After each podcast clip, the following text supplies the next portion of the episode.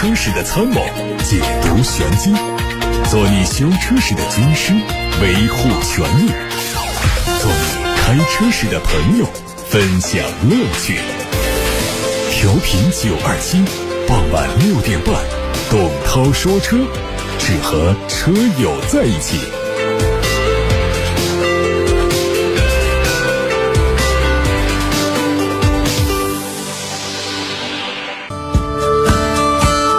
欢迎听董涛说车节目的直播，我是董涛。各位关于选车用车的问题呢，现在可以发到直播间来，热线电话开通八六八六六六六六，还有董涛说车的微信公众号也可以留言。看今天的新闻，近日。五菱加晨上市发布会在武汉举行。这个车的车身是笼式结构，高强度钢材占比超过了百分之六十四。全车五门镀锌，并且采用了六层车漆的工艺，防腐更防锈。在动力单元用的是一点五 T 涡轮增压发动机，匹配八速的 CVT 变速器，最大功率有一百零八千瓦，最大扭矩两百五十牛米。它配备了 ESP 电动转量助力系统，兼顾了舒适和稳定性。汽车日益普及。全国各地拥有的汽车比例以及价位情况怎样？最近，国家统计局发布的《中国人口普查年鉴（二零二零）》披露了全国及各省份家庭用车价位情况。数据显示，中国有车家庭的比例达到了百分之四十一点六七，在有车家庭中，百分之八十一点二的家庭开的是二十万元以下的汽车，拥有的汽车总价超过一百万元的家庭只有百分之零点二七，其中浙江百万汽车家庭最多。从全国情况来看，家用汽车总价在二十到三十万元的。家庭比重为百分之四点四六，占全部有车家庭的百分之十点七。总价在三十到五十万元的家庭比重为百分之二点一六，占全部有车家庭的百分之五点二。总价五十到一百万元的家庭占比为百分之零点八八，占到全部有车家庭的百分之二点一。总价在一百万元以上的家庭占比为百分之零点二七，占到全部有车家庭的百分之零点六五。这和网上所谓的人均法拉利、人均百万豪车的景象可谓天壤之别。相信很多人听到这儿，一定会默默地数着自己在有车家庭当中所处的位置。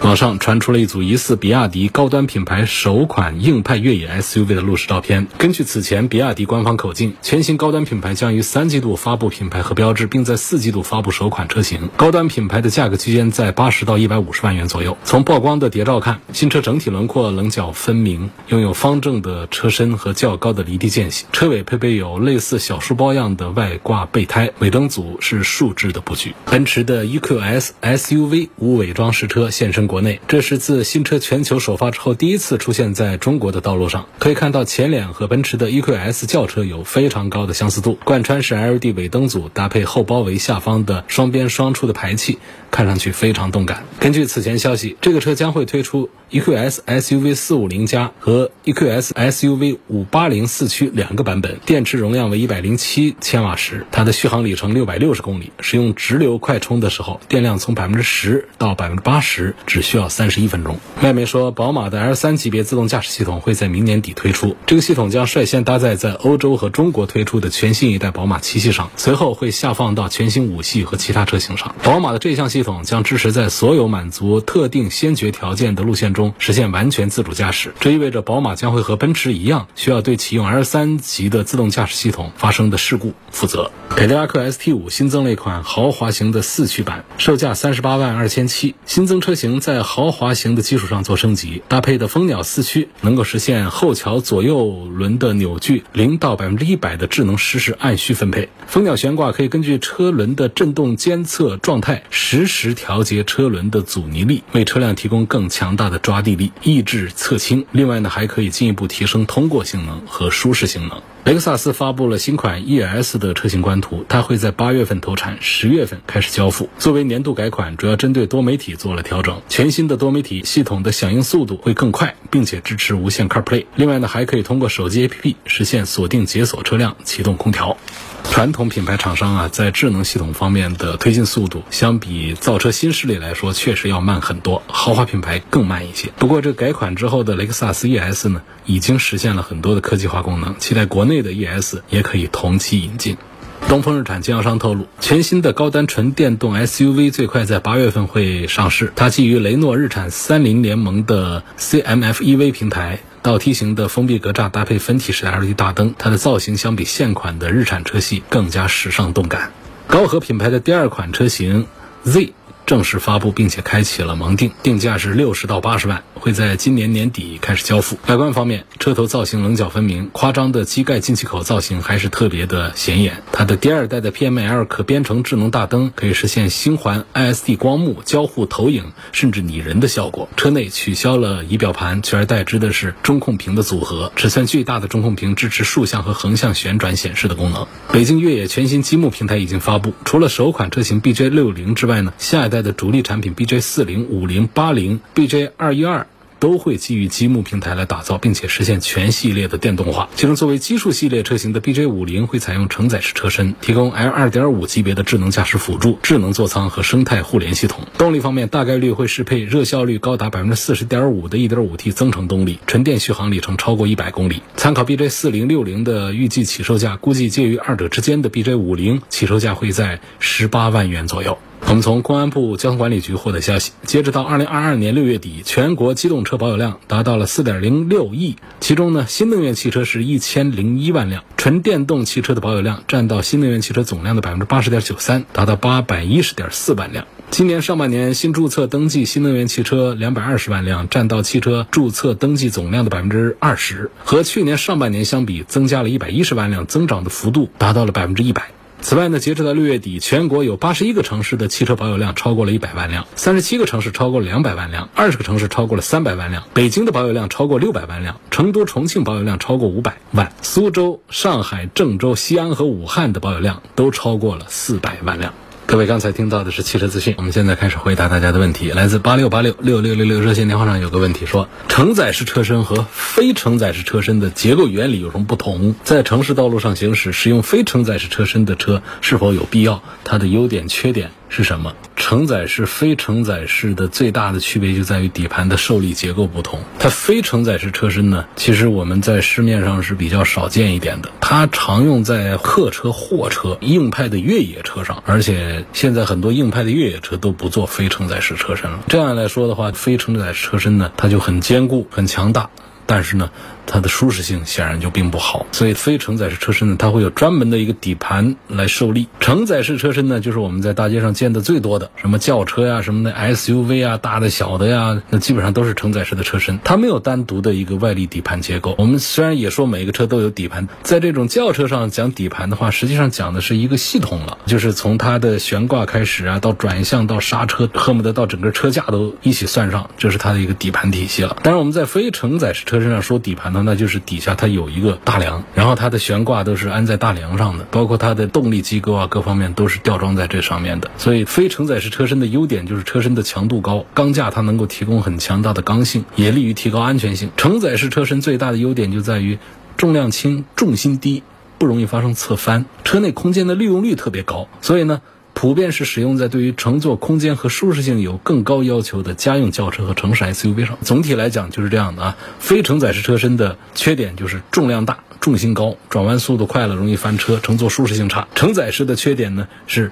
抗扭刚性和承载能力相对比较弱。那么我们在城市道路上行驶的话，开这个非承载式车身呢，它是没有必要的。在高速公路上，非承载式车身的舒适度显然是更成问题。所以，如果不是极度的强大的有越野需求的那些车型的话，就没必要去追求这个非承载式的车身。一般来说，买承载式就可以。况且呢，其实。关于这个车身的强度这个东西呢，你如果非承载式车身的底下的大梁的结构啊、强度啊、材料啊做的不好，它的车身的强度刚性也不会好。我们那些承载式的车身，如果对整个的车身框架系统做加强的话，它可以超越常规的非承载车身的结构强度，它又有舒适性又有结构强度，这不是两全其美吗？比方举个例子，像路虎新上的卫士，那就放弃了老卫士的这种非承载式车身，它是一个普通的承载式的车身，但是呢，它对整个材料、对于结构的设计，相对于上一代提升了很多，甚至于厂家曾经说过，比我们现在市面上所有的这些越野车的结构强度都还要再强。所以它虽然是一个承载式车身，但是它整个的车身的刚度、强度足以应付所有的这个车辆能够接受的那些越野的环境，它的车身的刚性是没有问题的。所以现在也不是那么。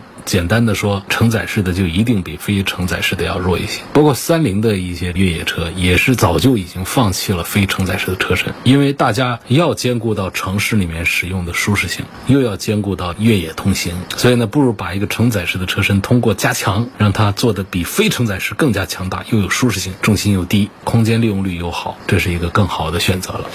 下面有个朋友问我，宝马 i3 和三系是个什么关系？你就直接问是不是三系的油改电版本嘛？这个其实是一个有争议的一个话题。你可以这样认为它是油改电，但是呢，它好像又不是。怎么讲？所谓的简单油改电呢，就是在原有的燃油车的基础上呢，加电机、加电池，取消发动机。原来那个 i3 是一个已经失败的产品，没卖了。现在 i3 呢，其实就跟这个三系长得一样一样的，少量的外观内饰上的一点区别，所以就很多人说它是三系的油改电版，包括 X3 也是这样的。其实这两种说法也都对，因为确实宝马家里它是没有纯电动专属平台的。那么是哪个平台呢？它是一个可以生产燃油车，也可以生产混动车，还可以生产纯电动车的一个平台。这个平台上可以生产 i3、iX 系、i7，还有三系啊，这些都可以在这上面生产。所以从这个角度来讲呢，iX3 和 X3、i3。和三系可以看作是一种油改电，也有道理。包括 i 七和七系这样的关系，你这么看好像也有道理，因为它没有专属电动平台。但是从另外一个角度讲呢，这个道理又不成立，因为这本身就不是一个专属燃油车的平台，它是可以造电动车的平台。所以从这个角度讲，它就不是那么简简单单的油改电。宝马呢，其实是给了一个明确的说明。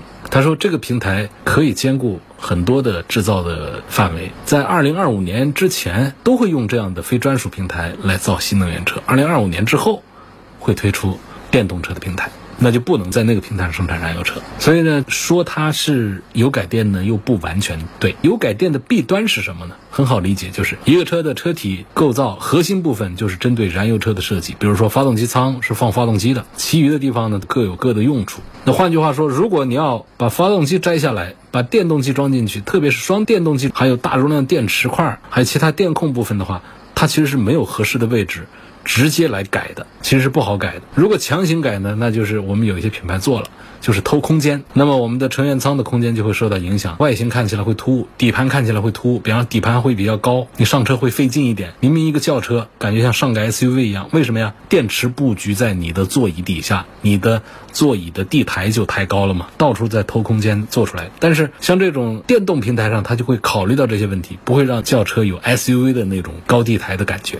所以说，我们不能简单的说这 i 三就是一个单纯的油改电。就从现在掌握的信息来看呢，i 三的车身形态都还比较自然，用了七十千瓦时的电池，车底下也看不出多出来的一节电池。我们看到北方有某些工厂生产的车，它有燃油车，它有电池车，它根本就没必要从车标上来分析。你只要蹲下来一看，电池车底下跟着一大块电池，就在底盘底下明晃晃的，可不就是一个简单粗暴的油改电吗？另外呢，像这个 i 三上呢，它是一个后轮驱动的纯电车，它把单电机放到后轴。如果只是在燃油车基础上加一个后电机的话，空间上是放不下去的。那么一般要把电机放到发动机舱里头才可以。但是呢，放到发动机舱里头，再通过传动轴。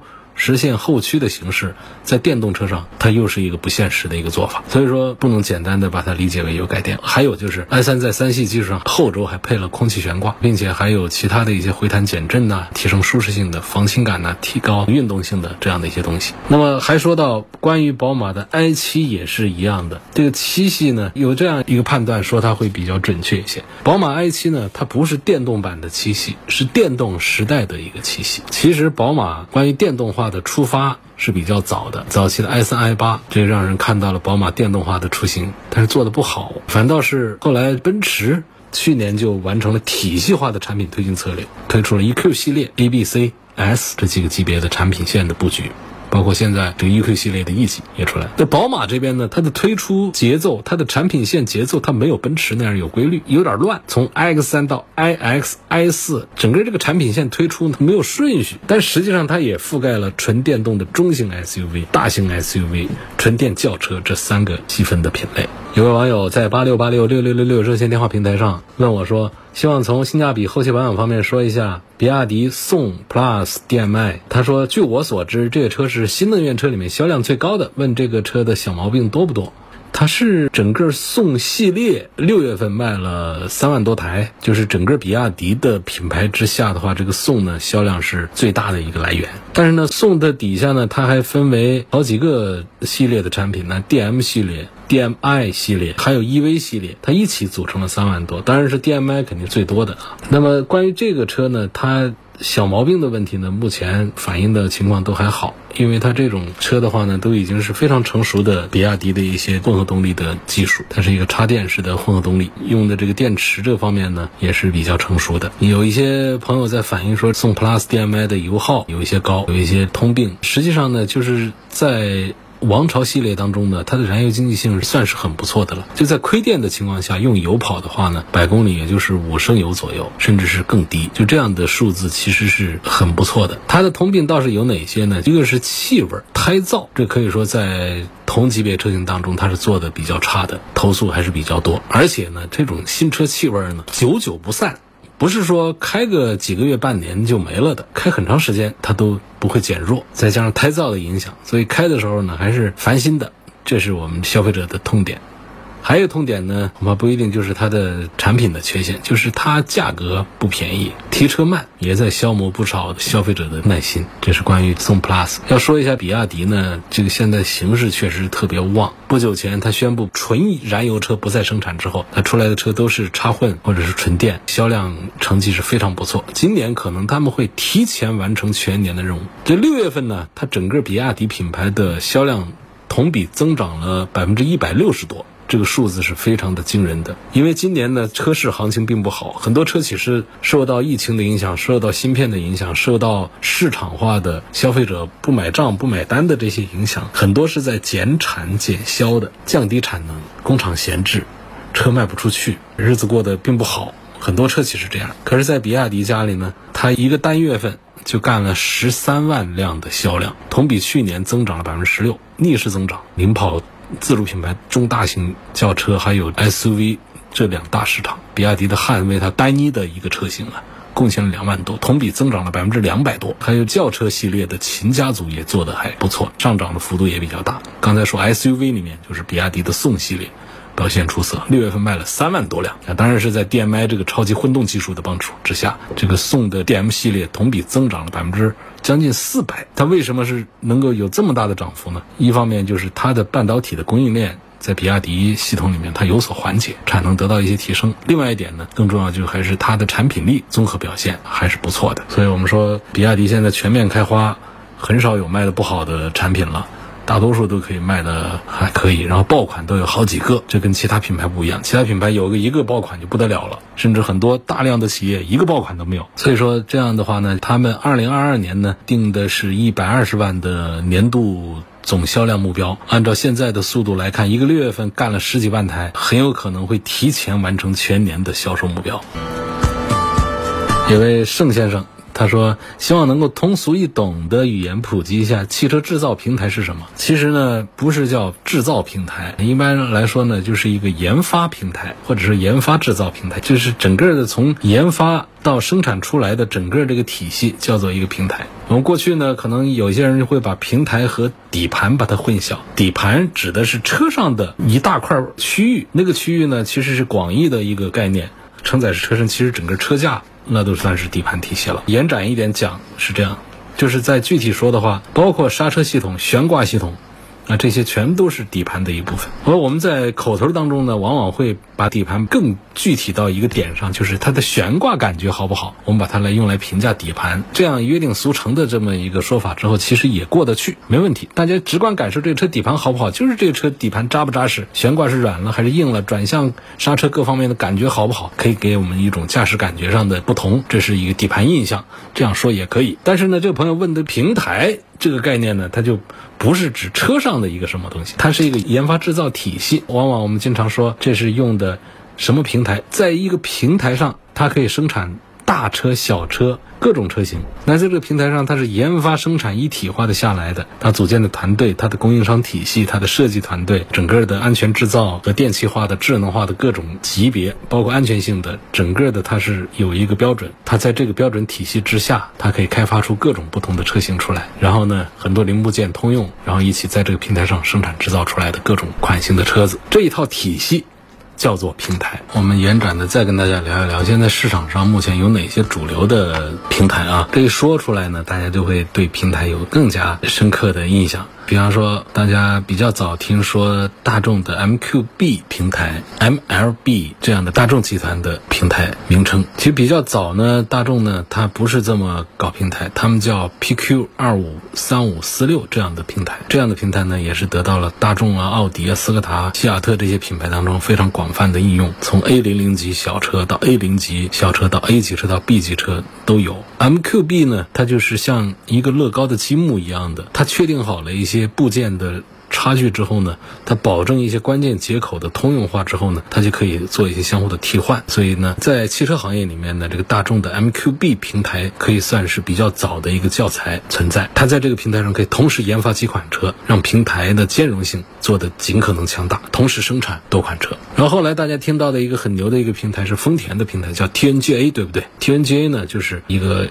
新的全球架构。这其实跟我们过去所理解的这个平台概念它是有很大的不同。的丰田的 TNGA 简单来说就是描述了一种新的生产理念，囊括了从研发开始的制造的全过程。所以丰田呢，他把这个 TNGA 说的是神乎其神。实际上呢，本质上讲呢，之前丰田并没有太多的考虑过平台的事儿，就生产了一堆不同的车型堆积到一起。后来发现，哎呀，这好费钱呐！一台车搞一个开发太费劲，然后他就搞了一个统一的设计理念，形成了一个平台概念，起了个名字。响当当的叫 TNGA 平台，其实它相互之间的通用性不像大众的 MQB 那么的高，就是这样的。你看，像雷克萨斯的 ES 跟丰田亚洲龙两个车呢，其实它的车体基本上是一模一样的，轴距啊、车宽呐，看的都是这样。就是亚洲龙比凯美瑞呢，实际就是轴距长了四十五毫米，也就只能说这种轴距变化很小，所以才通用了它的平台。那如果你用亚洲龙去对比 RAV4、威兰达，那其实严格意义上讲，它们。不能算同一个平台，对比一下会发现他们的机械设计差别很大呀。但是他们对外都可以称叫 TNGA K 平台，实际上并没有我们狭义上的这种平台关系。那标致雪铁龙有一个 TMP 二，这其实是这 PSA 和丰田合作的一个平台。为什么它跟丰田合作，丰田不用呢？就说了 TNGA 的通用性其实不强，但是呢，不意味着丰田做平台化就没水平。所以丰田的全球销量大了，从某种意义上讲呢，它反而对平台化没那么积极。